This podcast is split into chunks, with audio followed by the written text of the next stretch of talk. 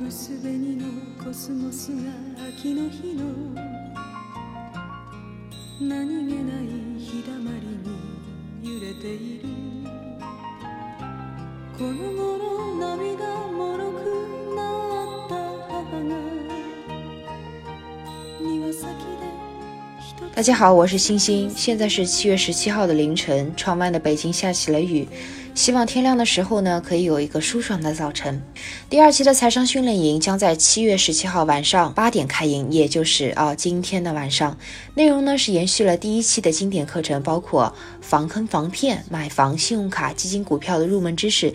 你可以在七天的课程里获得一个基金账户、一个股票账户，亲自操作一次国债逆回购，以及获得防坑防骗的大全，搞清楚房贷还款的最佳决策的方案等等。那这一次呢，我们依然会给出两千元的现金红包发给认真学习的学员。报名的方式呢，你可以扫描音频条下的二维码，或者你可以添加小助理的微信号 x i n m e i 加上阿拉伯数字幺，再加上 e y e 回复六六六报名参与。话说呢，在六月份我参加蚂蚁财富颁奖典礼的时候啊，陈志武教授当天也在场，并且发表了演讲。他提出了一个很有意思的观点，就是说现代的金融市场是改变了婚姻的形态。同时，他还表示啊，如果可以选择一次，他也许不会结婚。嗯，对此呢，其实我还是很理解的。说老实话。如果不是因为钱的问题，我们现代人结婚的目的到底是什么呢？当然，你可以说是爱情，但是亲爱的，爱情有一天会枯萎，对不对？人类真的可能只在一个人身上获得爱情吗？当然，我并不真的知道答案。那我今天分享的内容呢，是来自陈志武教授的演讲，就是在说当今的金融市场如何重塑现在的婚姻关系。陈教授说：“从十几年前开始，我就更多的关注金融对于个人、对于社会的意义。近些年呢，国内的金融行业的人员啊，在中国社会的重要性不断上升。在这个背景之下，我一直觉得有必要理清金融对于现代人和现代社会的意义和作用。那我今天呢，来说一下我的思考，因为大多数的人不会将金融和婚姻、爱情联系起来，更不会从金融的角度思考说爱情是否在中国胜利了这个话题。”首先，我想说，人类的婚姻正在经历新的转型。我们从一九七九年到二零一七年的中国离婚和结婚的数据来看，一九七八年平均一天结婚是一点六八万对，二零一七年的数据是二点九幺万对，在四十年间增长了百分之八十一。那相对而言呢，离婚的数量也从平均每天的八百对上升到了最近的一点一九八万对，增长了十三倍之多。当然，这两组数据的背后肯定是与目前离婚以后可以多买房有很大的关系。你离婚以后买了房，再转手一下又重新结婚，这种做法应该是对离婚结婚的人数都会有同样的影响。中国人历来是对婚姻十分重视的，但是你也可以看到，离婚率的确是在上升。那这一背后呢，一部分的原因是因为爱情在婚姻当中的分量上升了，在这一段时间里必然会导致离婚率的上升。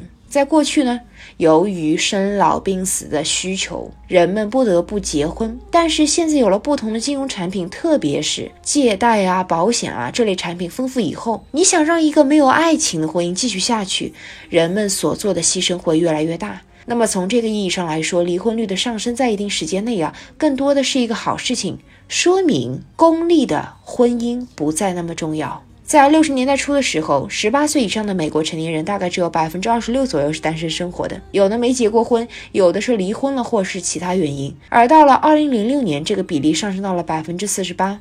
那为什么有一半以上的成年人处于单身状态呢？我们可以看到一些具体的细节，比如说家庭的平均人数，六十年代初的时候，平均一家人是三点三个人，但是到今天只有二点六个人，所以家庭的规模也在缩小。在六十年代的时候啊，按照全美国的人口来看，未婚妇女生育的小孩占比呢，大概是在百分之五到六。那今天呢是百分之四十一，黑人当中这个比例更高。在七十年代的时候，大概有百分之三十的黑人母亲是未婚，今天是百分之七十二。这些数据都说明人类的婚姻正在转型。我们从中国的数据、美国的数据都可以看到，我们正在经历一种大的转变。第二点，我想告诉大家。婚姻的基础从来都不是爱情。我比较喜欢的一本书是由昆兹写的，这本书名叫做《婚姻史》。爱情是如何征服婚姻的。你从这个书的标题就可以看到，以前婚姻和爱情没有半毛钱的关系。这本书呢，就介绍了不同国家的婚姻的历史演变。他写道，爱情它不是人类婚姻的前提，只是到现代才慢慢成为了婚姻的核心。不管是古希腊、古罗马，还是中世纪欧洲，婚姻都是用来物质功利用的。比如说政治，比如说商业，婚姻和爱情向来认为彼此不兼容。特别是对于中下层的人民来说，这个界限会更加的清晰。农民甚至会编出诗歌，挖苦讽刺婚姻中的爱情，认为婚姻中的爱情十分的荒诞。所以在很长一段历史时间里，婚姻的三个功能是什么呢？一九七五年啊，一项印度大学生的婚姻观调查当中显示啊，百分之三十二的大学生坚决反对爱情作为婚姻的基础，只有百分之十八的人是强烈赞成。那婚姻的本质是什么？它是指特定的男人。和女人之间缔结的较为固定的关系，包括家庭与社会的连结，彼此呢有特定的责任和义务以及权利。那么根据亚当·斯密看不见的手，我们通过专业的分工组织一个生产的单位，把生产单位不同的劳动优势、不同的分工组织起来，使得这个产出可以最大化。那么家庭其实也是这个样子的，婚姻就是这样子的。当然这一方面啊。婚姻和家的第一个功能就是建立生产单位，家是一个生产单位，这是第一个功能。第二个功能呢是建立一个内部的金融市场，这怎么理解呢？就是它其实是一个风险互助的交替体系。第三个功能呢才是情感功能。那么说到底呀，最后整个一个婚姻的关系解决的是一个未来的生老病死风险挑战的问题。当你的收入足够高，你可以去买各种的保险，比如说医疗保险、退休养老金的时候，哎，你会发现你把这些事情都安排的好好的，至少你可以从经济需求的角度来说，不必通过婚姻来解决生老病死这些问题。但是在过去没有金融市场啊，所以呢，你只能用非常古老的解决方法，那就是婚姻和家庭。好，那么问题就来了，那为什么在人类漫长的历史当中，婚姻是被认为是靠得住的体系呢？实际上啊，历来真正在我们中国社会啊资源配置当中起决定性作用的，就是三纲五常的名分等级制度。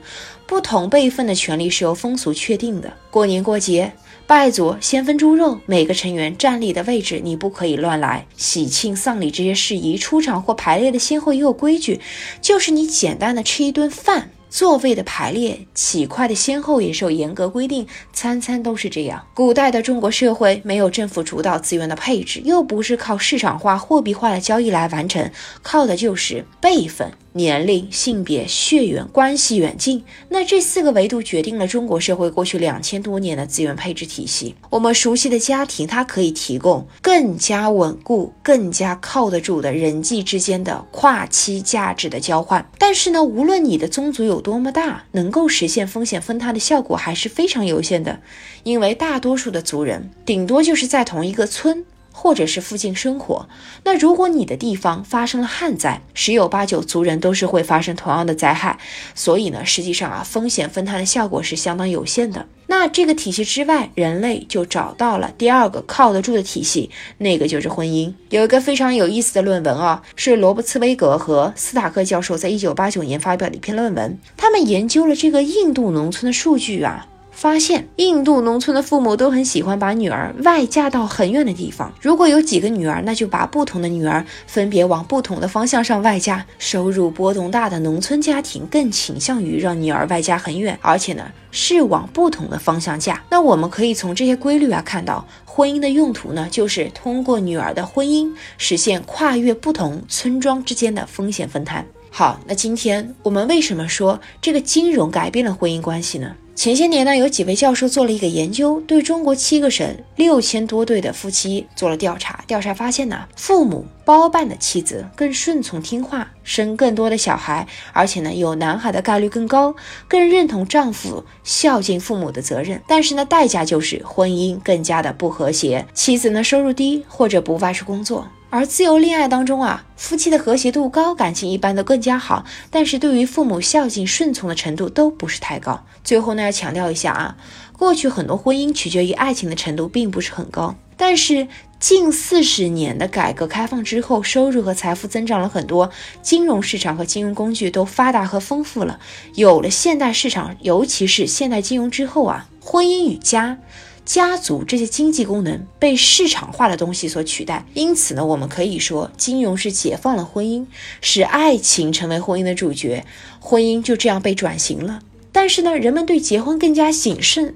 同时呢，也导致这个离婚率啊必然会上升。那么这种变化从另外一个角度也进一步提出了对金融的需求。过去是为了生产、为了基础设施投资而发展金融，现在是为了帮助个人，特别是妇女，能够更好的实现个人的自由和权利而发展金融。所以啊，这个金融的需求跟原来又很不一样。这也是最近几年我一直在说啊，需要有更多针对消费者，特别是针对家庭和个人理财方面的产品。那说到这里呢，我就。特别感谢陈志武老师，我觉得他实实在在的把金融这么一项高大上的工具落到了普通的生活里。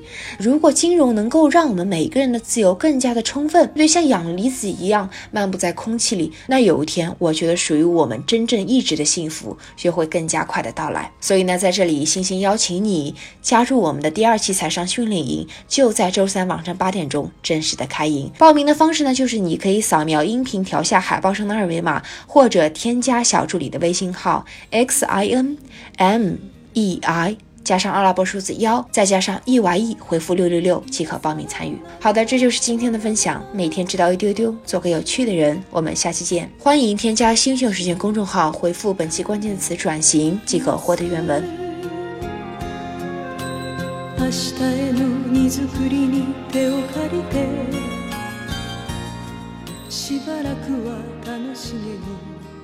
けれど